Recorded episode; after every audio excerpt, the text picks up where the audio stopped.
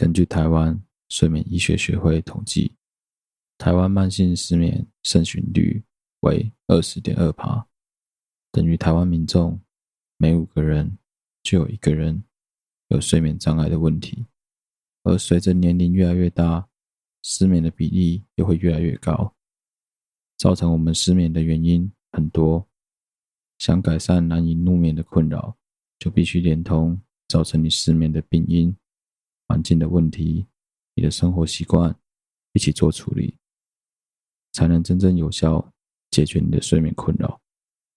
建议有睡眠问题的人，仍然应该主动寻求身心科医师对你做出详尽的评估，以及给予你完善的治疗。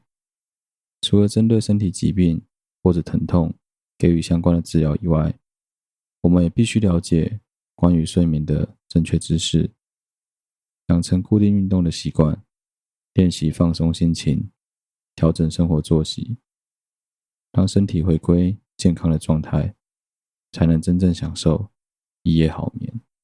现在，让我邀请听众朋友们跟着我一起，把你的房间灯光调暗。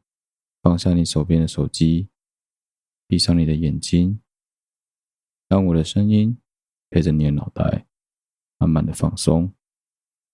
希望能借由我的声音陪着你，让你慢慢的进入梦乡。睡了，祝你一夜好眠。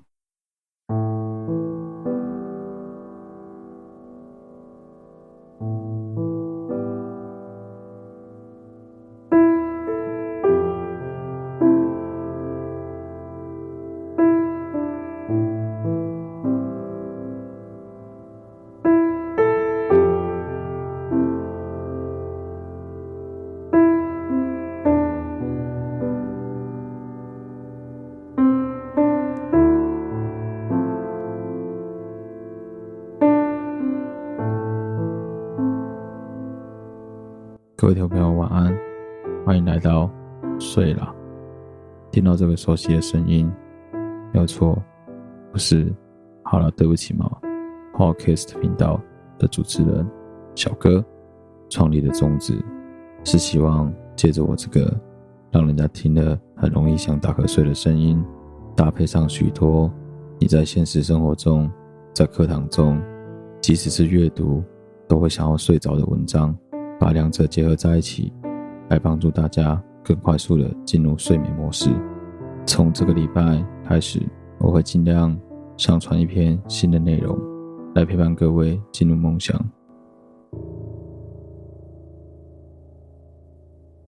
各位听众朋友，晚安。大概在我小学四年级左右，台湾的国立历史博物馆曾经跟国外借了大量的展览品。做了一个美索不达米亚两河流域文化的展览，也是从那时候开始，我开始注意到了这个离我们非常遥远的文明。美索不达米亚是古希腊对两河流域的称谓，美索以指中间，不达米亚为古希腊文中河流的意思，转化成为两条河流中间的地方，而这两条河指的是幼发拉底河和底格里斯河。在两河之间的美索不达米亚平原上产生很发展的古文明，我们就把它称为两河流域文明或者美索不达米亚文。它大体位置在今天的伊拉克，存在时间是从公元前的四千年到公元前两世纪。事实上，它是人类最早存在的文明，但很可惜的，它是四大文明当中唯一一个有传下来的文化底蕴最少的文明。由于幼发拉底河还有底格里斯河两条河流每年都会出现泛滥，所以下游的土壤变得非常的肥沃。土壤当中富含有大量的有机物和矿物质，水源和土壤提供种植粮食的必需品，成为了一个孕育文明最重要的基础。但两河流域地区却是属于干旱型的气候，很容易干旱缺水。所以，当地人早在公元前四千年就已经开始运用灌溉技术。灌溉为当地人带来大规模的人力协作和农产丰盛。经过了数千年的演化，美索不达米亚于公元前两千九百年左右形成了相当成熟的文字、众多的城市以及周围的农业社会。但是由于美索不达米亚位于开阔的平原地形，缺乏天然屏障，所以在几千年的历史当中，有许多的民族在这里接触、入侵、融合，包含了苏美人、阿卡德、阿摩利、亚述、海兰、科西特、胡里特、加勒底等人。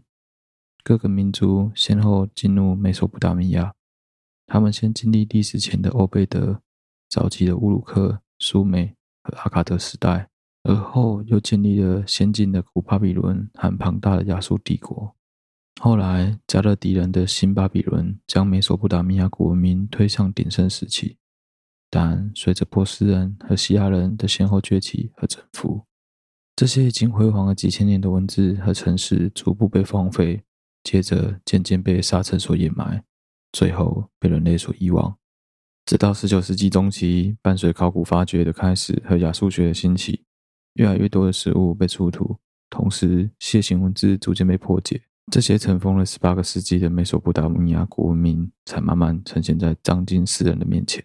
苏美人于公元前三千两百年左右所发明的楔形文字，公元前两千一百年左右尼泊尔的苏利学校。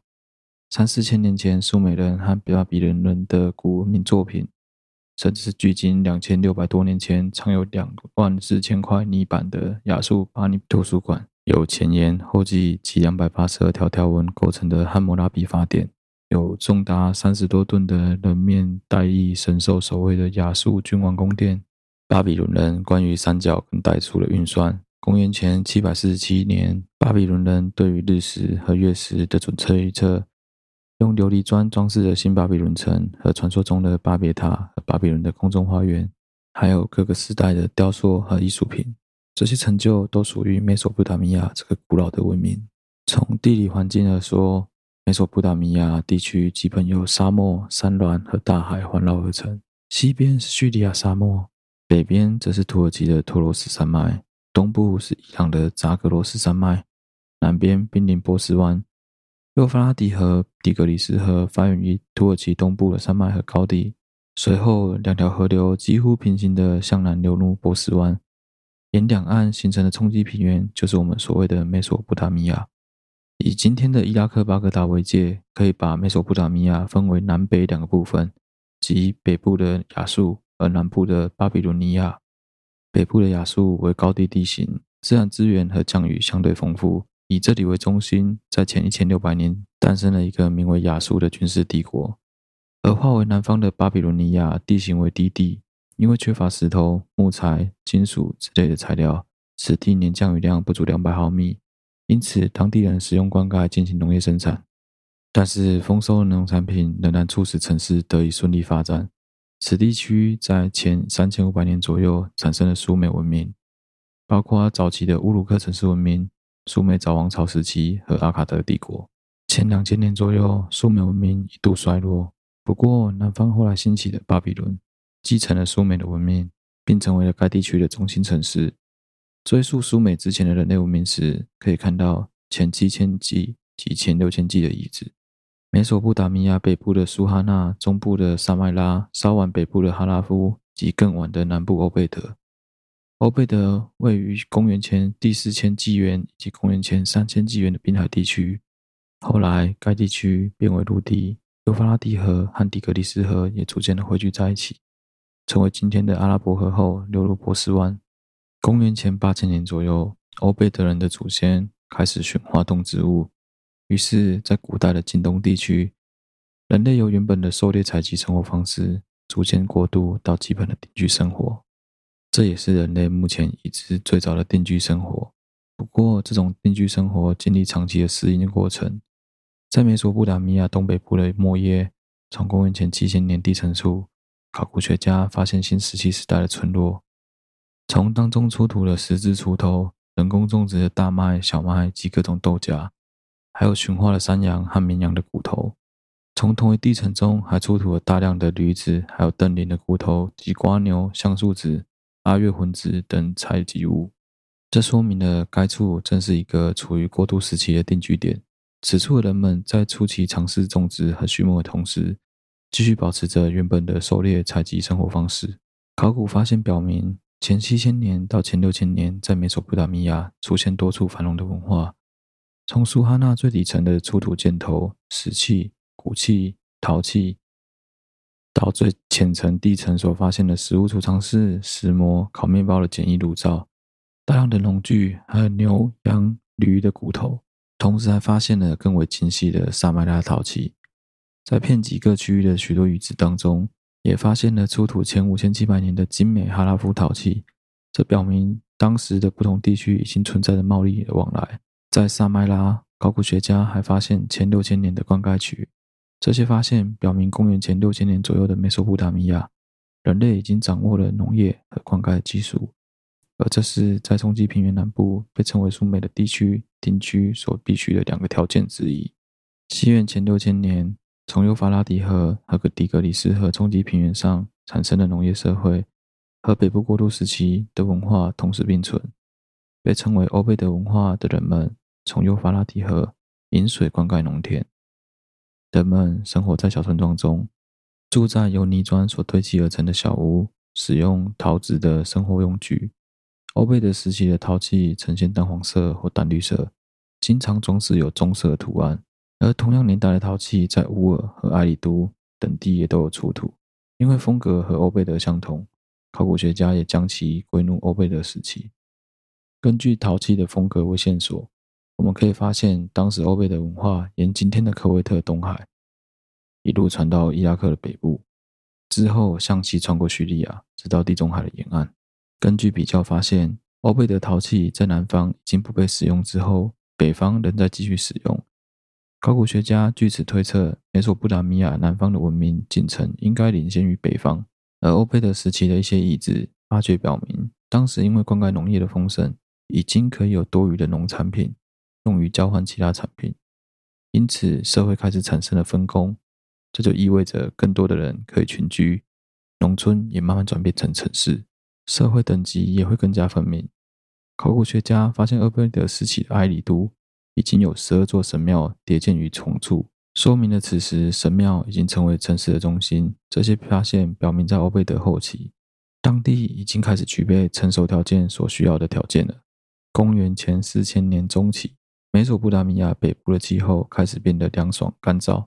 由于降雨减少，不适于依赖降雨的农业耕种，北部的居民开始向南迁移。而此时，南部修建巨大灌溉工程，灌溉农业进一步得到发展。前三千五百年左右，城市文明在两河流域的下游苏美产生，代表城市为乌鲁克。该城占地约一百公顷，人口有数千。建筑材料为砖窑烧制的土砖，那里等级分明，出现了职业的官吏和神职人员，政治和宗教上层人物统治着整个社会。乌鲁克政府向平民征税，并征用劳力修建公共工程，以维持政权。平民得到的回报，只是在神庙得到精神上的慰藉，并且拥有购买日用品以及外国商品的机会。乌鲁克时期的各个城市里都有令人瞩目的神庙。神庙是苏美社会的核心。按当时的信念，人的任务就是供养神，并且每座城市有属于不同的神。比如乌鲁克是主管天空的大地神安努和主管丰饶女神伊南娜的城市；尼泊尔是大神恩利尔的城市，而埃里都则是水神恩基的城市。伴随商业和贸易的迅速发展，前三千两百年左右，第一种文字在乌鲁克产生。这种被称为楔形文字的书写体系，将简单的象形符号刻在泥土板上，广泛运用于记录商贸活动。其中年代最早的样品是前三千三百年，用来记录粮食、啤酒和牲畜的具体数量。这一时代还完善了青铜冶炼，并伴随着犁、战车、帆船的发明，同时出现了大量美索不达米亚特有的滚筒印章。乌鲁克建沿河建立的商业殖民地。并且其文化影响扩散到了波斯、叙利亚、小亚西亚、埃及及巴勒斯坦。继乌鲁克之后，苏美出现了其他城市，灌溉系统带来成功的农业发展，为新兴的城市带来繁荣。前三千年开始，苏美产生了三千个左右的小城邦，并且以十二个为主要城市的中心发展起城市联盟。所有苏美人都信奉相同的神力。但每个分邦都有自己分别的保护神以及统治王朝。为了争夺水源和有利的商业点，城邦之间经常发生冲突。基什、拉格什、乌马、乌尔和其他城邦长期的血腥战争，这个时期被称为早王朝时期。由于频繁的战争，普通公民的人权和自由受到大量的限制。拉格什的统治者没收土地所有权，并挪用神庙资金来供养战争。在和平时期，统治者也同样征收着苛捐杂税，从养羊到生产香料无一例外。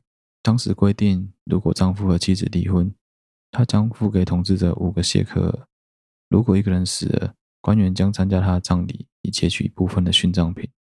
基什城邦在早王朝中曾经一度称霸，神庙是每个城市的核心。也是最重要的社会组织结构，同时占有最多的土地。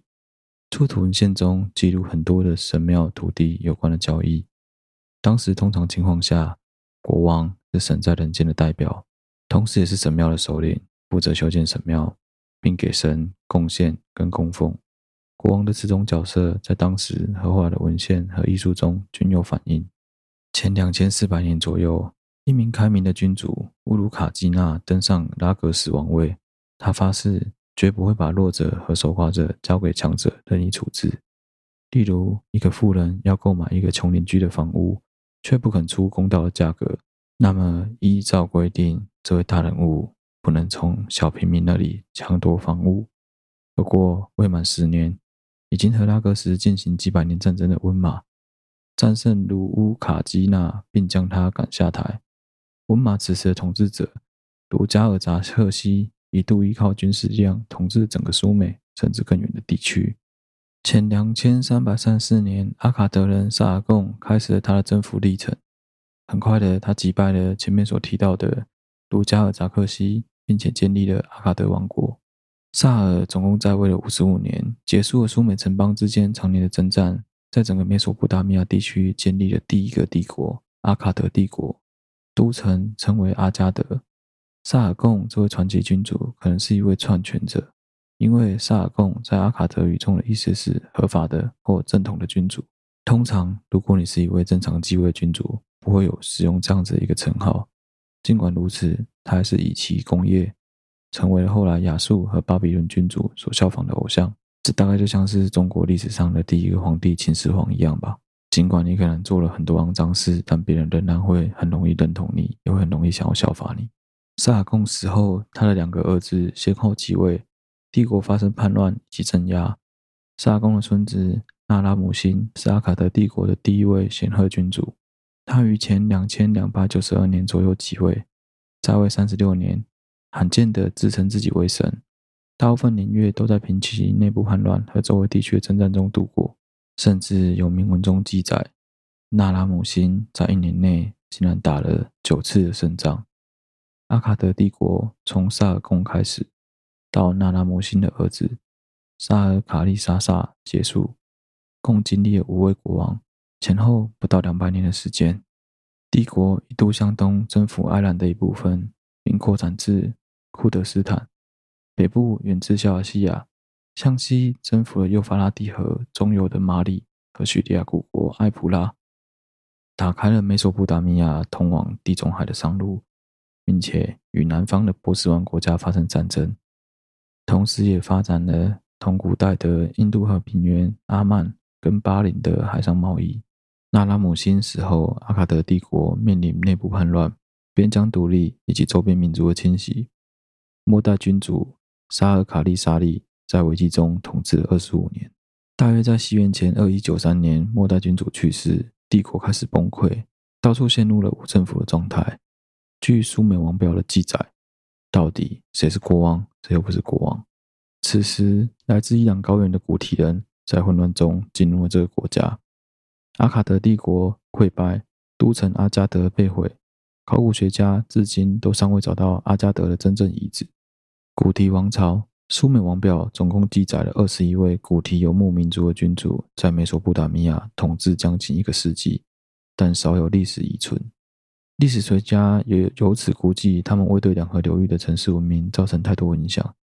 萨尔贡王朝灭亡之后，拉格斯城邦获得了一些自治权，前两千一百四十年，拉格斯统治者古蒂亚开始向修建象征独立的神庙，建立了拉格斯第二王朝。公元前两千一百二十年，古城乌鲁克国王乌图加希尔成功复兴，他在南方盟友的帮助下，将古提人驱逐出了苏美，并俘获古提人的末代君王提尔根。由于王权又重归苏美人的手中，所以历史学家将之称为新苏美时期。而乌图西加尔不明不白的意外去世之后，由他任命的乌尔总督乌尔纳姆于西元前二一一二年左右登上苏美的王位。苏美王表中将这个时代称为乌尔第三王朝，表示王位第三次回归于是乌尔。乌尔纳姆在位期间，将乌尔扩建了七十公顷。并修建巨大的城墙，开凿新的运河，新建和修复遍布全国的神庙。其中最大也是至今保存最完好的神庙，是献给月神南迦的大金字塔神庙吉库拉塔。乌尔纳姆还制定了至今发现最古老的乌尔纳姆法典。乌尔纳姆王朝的组织萨尔贡王国更加严密，中央集权的统治下，中央集权的统治下，所有事情都要向最高统治者汇报。从劳动者的日薪等级，一直到国家啤酒厂的啤酒浓度。乌尔纳姆在位十八年后死于战场，接着由其子苏尔吉继承王位。苏尔吉在位四十八年，此后根据苏美王表的记载，阿马尔辛苏尔吉之子在位九年，苏辛阿马尔辛之弟在位九年，伊比辛苏辛之子在位二十四年。伴随着频繁更替国王而带来的。是苏尔吉时代分封贵族对乌尔的分离，以及幼发拉底河的改道和土壤的盐碱化。在伊比辛统治的第七年，首都发生了饥荒，粮价暴涨了六十倍。与此同时，大量的阿摩利人从叙利亚和阿拉伯半岛迁入，对他们的统治产生了严重的影响。从苏辛统治末年就对乌尔构成威胁的埃兰人，最终在公元前二零零四年攻陷了这座都城。并掳走末代君主伊比辛。从西元前二零零四年到西元前一千六百年为阿摩利人和古亚述时期。伊尔拉尔萨时期，乌尔陷落后，再也没有政治中心。美索不达米亚南部的巴比伦和北方的亚述将兴起并取代他的地位。在新苏美时期结束后，美索不达米亚再次陷入了城邦纷争。南方主要城邦为伊辛和拉尔萨，北部主要城邦则为亚述古城和马里。讲三明语的阿摩利人，自从前三千年就由叙利亚开始涌入这个地区。他们越过苏美人所修建的名为阿摩利人的抵御者的防护墙，来到此地定居后，使用阿卡德语，并吸收了当地的文化。前一九三二年，阿摩利人在拉尔萨创立了第一个王朝，从此阿摩利人开始成为这个地区的统治者。公元前十九世纪末至公元前十八世纪初的第三十九位亚述君主。阿摩利人沙姆西阿达的一世利用马里内部的宫廷阴谋，控制了马里，接着征服尼尼微和厄比尔，并将美索不达米亚北部纳入他的王国疆域。王国的都城位于叙利亚东北部的苏巴特恩利尔。他在亚述古城重修神庙，并将此城庙原来供奉的恩利尔神改为供奉亚述尔神。在沙姆西亚达的一世去世之后，马里的合法继任者夺回王位。对于古亚述的历史，考古发现的很少。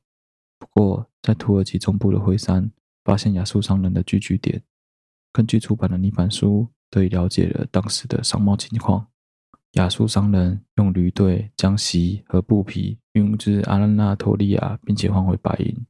有时，他们会走私八倍于黄金价格的铁，因为当时还没办法从矿石中炼铁。铁仅仅来自于陨石。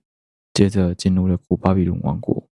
西元前一七九二年即位的巴比伦国王汉谟拉比是另一位阿摩利的统治者。他在位的前三十年，主要的工作是修建神庙、防御墙和灌溉用的水渠。但在拉尔萨这位强大对手背叛盟约之后，汉谟拉比向他发起了挑战，并在一年之内击败了他。在接下来的十年中，汉谟拉比使用他精良的步兵。控制了包括马里、尼尼维和亚述在内的绝大部分美索不达米亚地区，使得古巴比伦王国达到鼎盛。巴比伦由此成为了美索不达米亚的政治文化中心。马尔杜克作为巴比伦的主神，地位急速的上升。后来，他将代替苏美人的恩利尔成为国王的主神。汉谟拉比法典是这位杰出君主留给后世的著名遗产。汉谟拉比死后，古巴巴比伦帝国存在了一个半世纪，一直到西元前一五九五年才被一支西台军队所灭。西元前一五九五年到西元前九百三十四年，称为科西特、古利安人和亚述中起。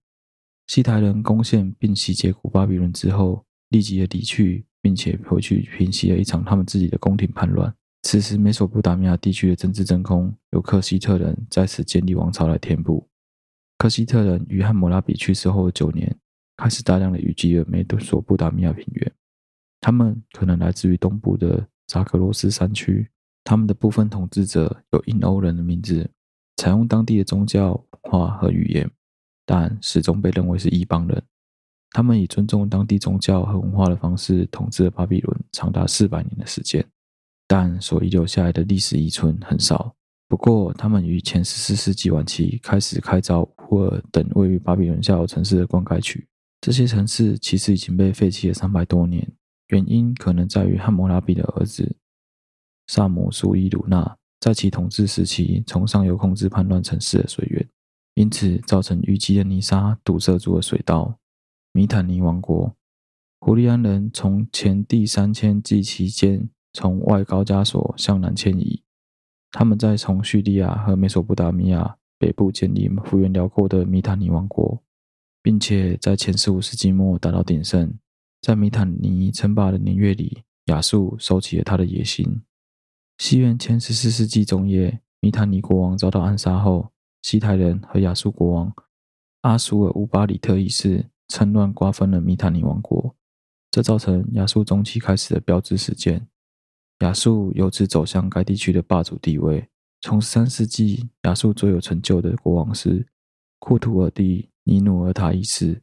他从前一二二五年攻占由克西特人统治的巴比伦。由于巴比伦和亚述开始成为美索不达米亚平原上两个世宗互相影响的大国，亚述依靠强大的军事实力支配着北方，巴比伦则以其深厚的文化影响着南方。西元前一千两百年左右。强大的西台被来自巴尔干半岛的侵略者弗里基亚人所灭。这个事件为即将崛起的亚述帝国腾出了相当大的政治空间。在前十二世纪，提格拉特·帕拉沙尔一世巩固亚述的边疆，并进一步将军队推进到今天黎巴嫩的地中海边。在他死后，亚述的西部受到阿拉米亚部落人的侵扰，帝国经历了一个衰退期。一直持续到了公元前十世纪末，亚述处于最低谷。西元前九百三四年到西元前六百零五年为新亚述时期。西元前九百一十一年，国王阿达德尼拉里二世开始了他的西征，他和他的后代驱逐游牧民族，收复两百年来亚述乌所丧失的疆土。西元前九世纪早中期。阿苏尔纳希尔帕二世已经使亚述成为美索不达米亚北部的最强国。亚述接连不断的残酷无情的统治者，以征服、劫掠和将战败的民族大规模流放的方式，不断的震慑和击败邻国，并且将新的土地纳入自己的帝国版图之中，由此走向他们的复兴之路。前八百二十八年。沙尔马纳塞尔三世统治末期，亚述发生了一场大规模的王室叛乱，尼尼维和亚述尔等二十七个城市被卷入其中，帝国由此衰落了长达八十年的时间。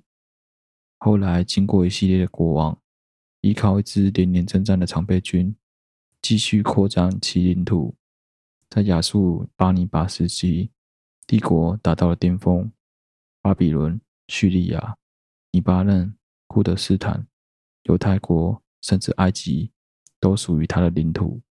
亚述国王喜欢用建大巨大宫殿的方式来彰显自己的功绩，因此他们曾经先后的迁都，从亚述古城尼姆鲁德、哈尔萨巴德和尼尼维，都曾经被他们拿来当做首都的位置。但这时候的亚述已经扩展了国度。塔巴尔、巴比伦和埃及的起义，削弱了亚述帝国的力量。西元前六百二十五年，当巴比伦再次起义时，亚述已经无力阻止。来自幼发拉底河和底格里斯河下游的加勒底人劫取了巴比伦的王位。从西元前六百一十四年，来自伊朗的米提亚人攻陷了尼姆鲁德和亚述尔。两年前，巴比伦的加勒底人与米提亚人组成联军，围困亚述都城尼尼微三个月，并且还将它攻克。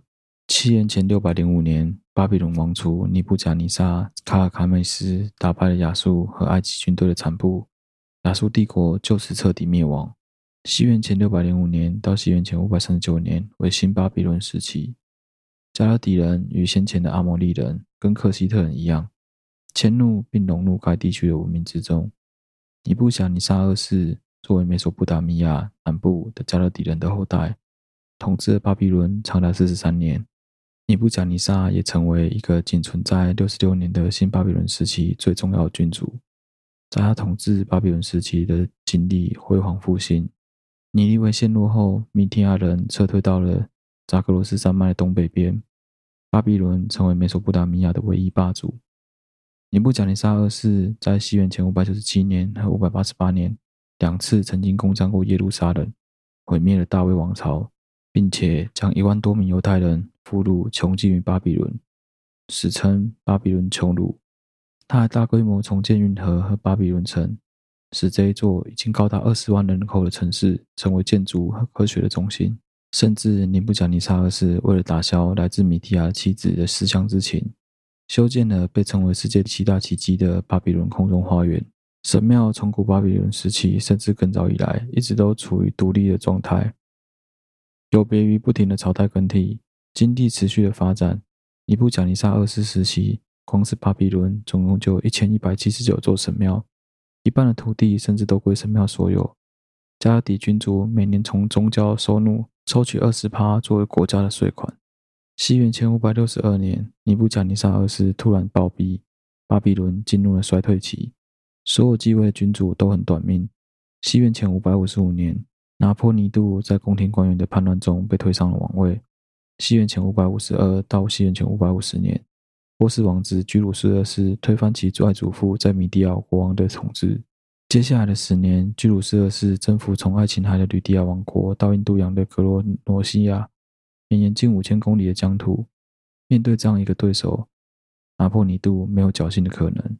西元前五百三十九年，经过短暂战斗，居鲁士二世进入了巴比伦。巴比伦从此再也没有成为一个独立的王国过了。西元前五百三十九年到西元前三百三十年为波斯帝国时期，居鲁士二世保留了巴比伦当地的宗教和习俗。巴比伦和亚述成为波斯帝国国王的直辖区。曾经璀璨的巴比伦城成为一个新帝国的都城。前五世纪，波斯王薛西斯从爱萨吉亚运走马尔杜克的巨大金像。更致命的是，由于巴比伦的神庙、防御工事和运河在末年缺乏国王组织修缮。整座城市日渐衰落，原本使用的古老阿卡德语逐渐被阿拉米亚语所取代，楔形文字也被更容易书写的二十二个迦南字母所代替。阿卡德语仅在神庙和学者的范围内才有人使用。西元前三百三十年到西元前一百二十九年为马其顿和希腊时期。西元前三百三十四年，马其顿帝国的亚历山大三世打败了波斯王大流士三世。之后远征印度河流域，七年之后返回了巴比伦。亚历山大三世意图将巴比伦作为他帝国的一个都城，巴比伦一度拥有重新兴旺的希望。然而亚历山大英年早逝，巴比伦的希望随之而去。他的将领塞琉古在继业者战争后得到了美索不达米亚，并以此为基础建立塞琉古帝国，统治了这个区域。塞琉古跟他的后继者致力于将此区希腊化。其中，他们在公元前三百零五年建立了希腊化城市塞琉西亚，并且在公元前两百七十五年把巴比伦城全部的居民都迁移到塞琉西亚来取代巴比伦的统治。因为架空了巴比伦的政治、文化跟经济地位，导致巴比伦这座古城逐渐的荒芜。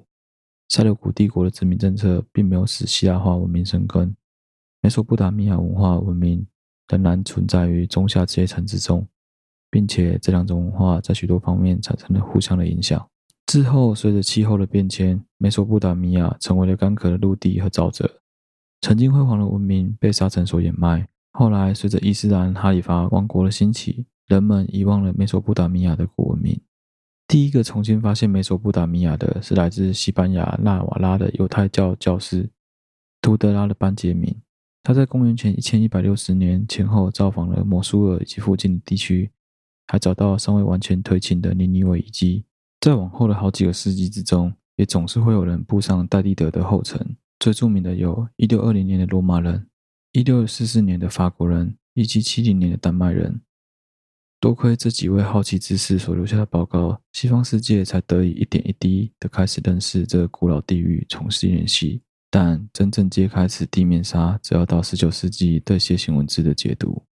被埋藏了十八个世纪之后。人们开始以考古挖掘和破解楔形文字的方式，逐步的认识了和了解这个失落的文明。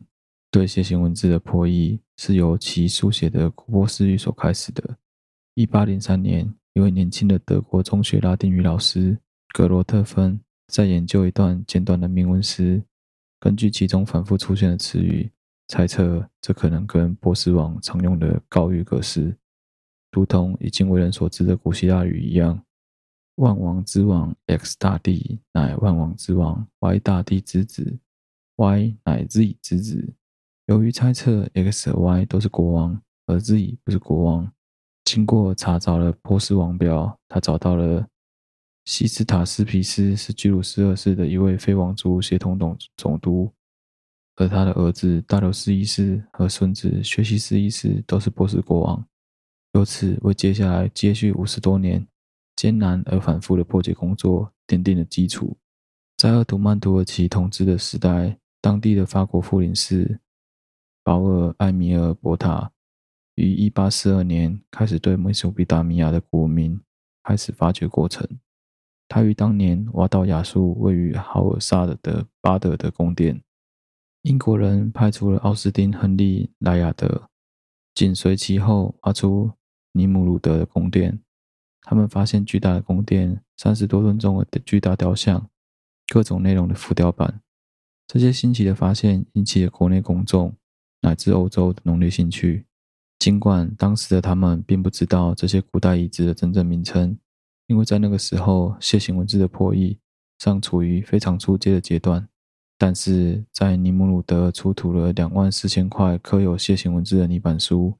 这些丰富的资料属于亚述巴尼图书馆，于是破译者们有了丰富的线索。一八五七年，伦敦的皇家亚细亚协会要求四位破译专家分别对一块刚出土的铭文进行独立翻译。该铭文长达八百零九行，是亚述国王的一篇告谕。四名专家几个月后将译文寄回，人们出乎意料地发现，其大体含义、细节、词、句子均完全一致。亚述学由此诞生，学者开始大量翻译已经出土的泥板书。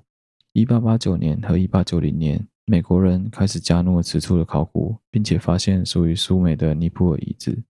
该地出土出了约四万多块泥板书。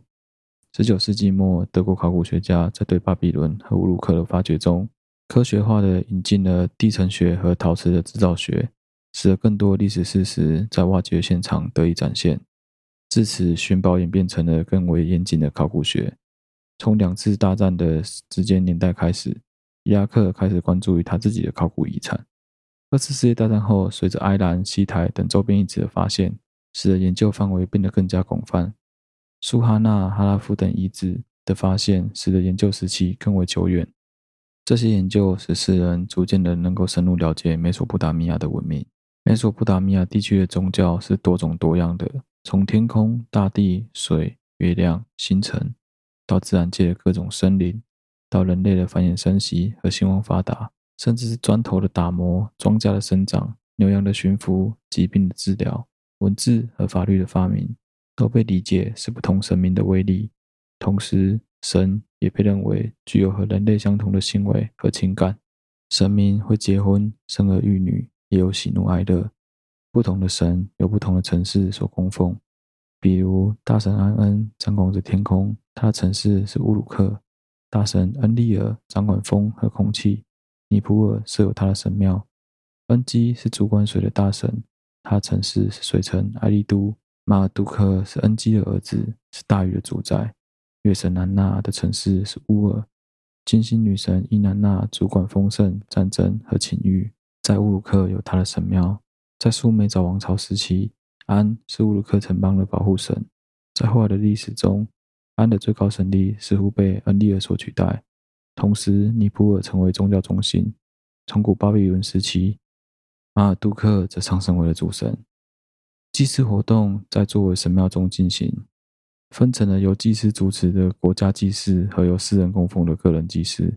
在阿卡德的第二位国王里木什的时代，有一篇铭文记载着：每天要向西帕尔的太阳神沙马什进贡的贡品包括了二十头的羊、四头的牛、六古尔的谷物、三古尔的面粉以及等量的椰枣、油、猪油、牛奶和蜂蜜。哇靠，他们超有钱的！在巴比伦的晚期，在盛大节日，国家祭祀会变得更为隆重。如果你还没睡着的话，你一定要听听看接下来这一段。妈的，超级强！例如，在尼泊尔的恩利尔神庙之中，发现了一份清单，包含三千五百六十九头牲畜。在祭司课本记载的新巴比伦新年祭祀仪式中，国王被要求去除权杖和佩剑后，被祭司拉扯双耳来拜马尔杜克的神像。同时，国王还要向神说明他没有亏待百姓。在被归还权杖和佩剑后，国王将被祭司打两个耳光，同时国王还要热泪盈眶，表示马尔杜克已经对他将恩垂爱。干，是不是很强？祭司可以扒国王巴掌。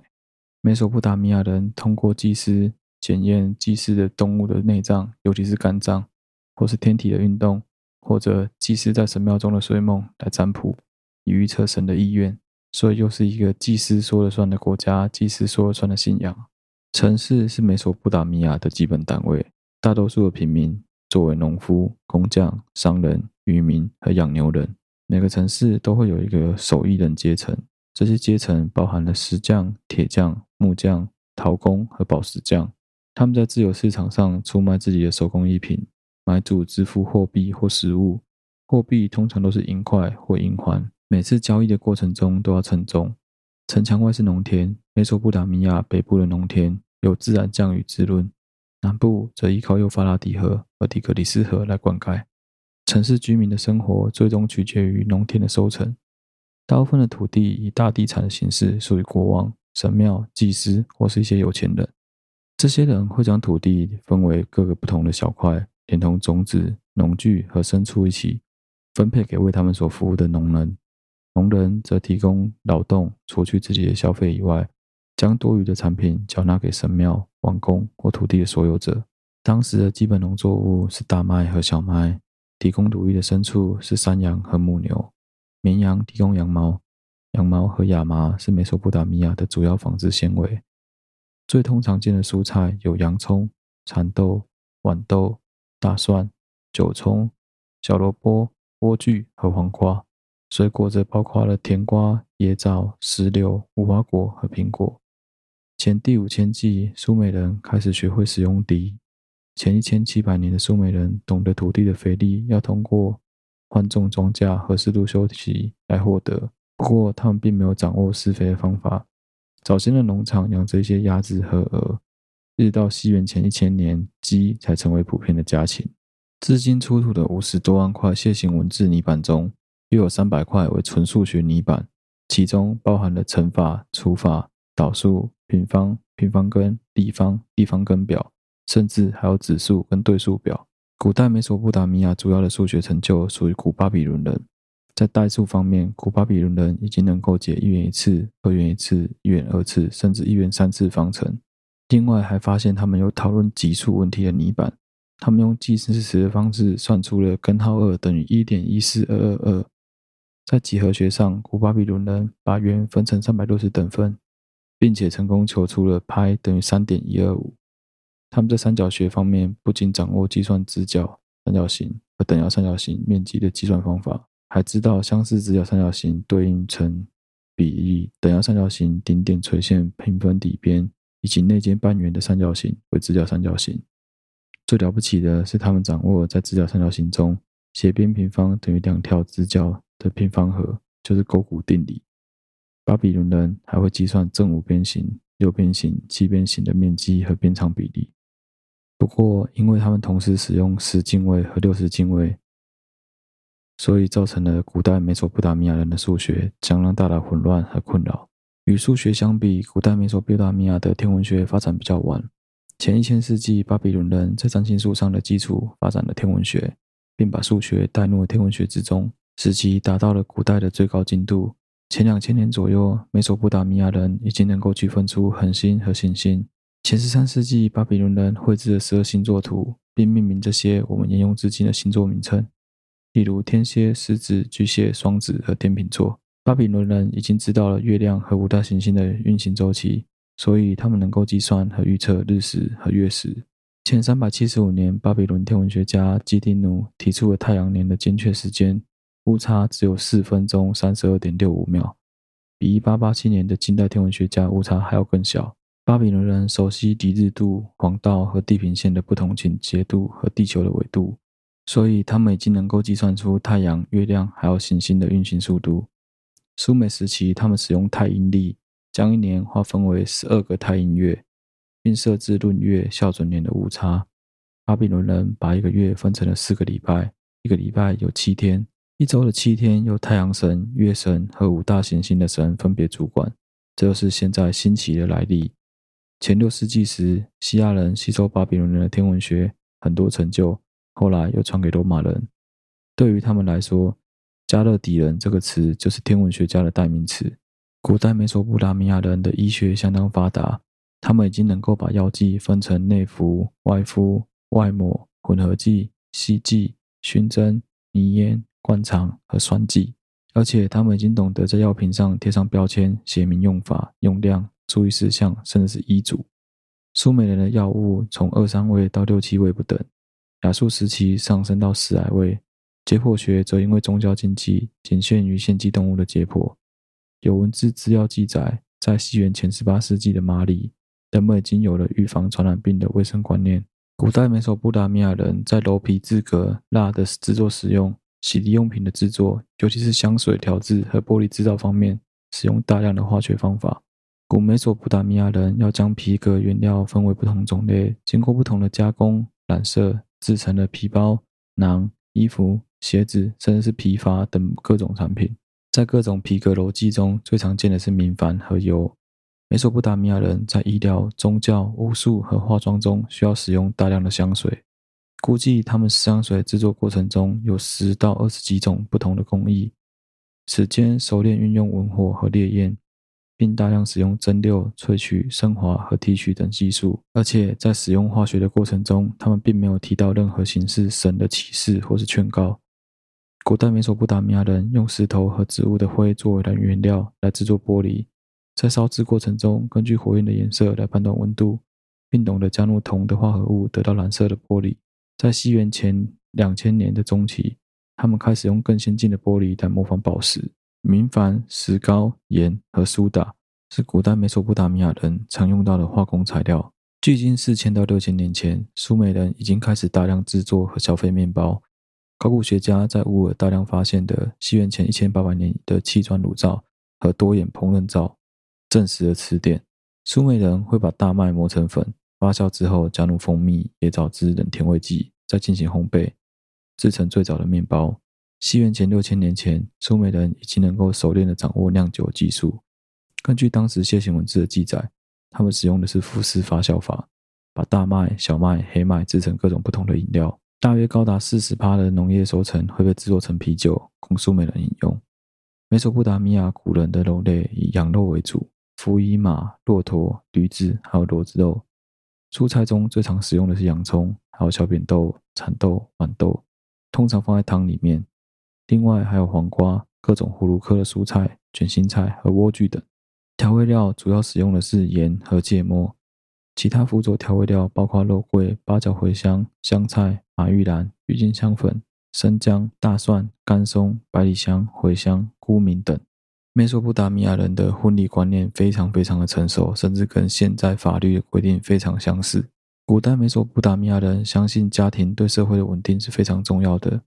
汉谟拉比法典两百八十二条法令当中，有四分之一是家庭法。对苏美人来说，爱的概念是所有权和财产的概念密切相连在一起的。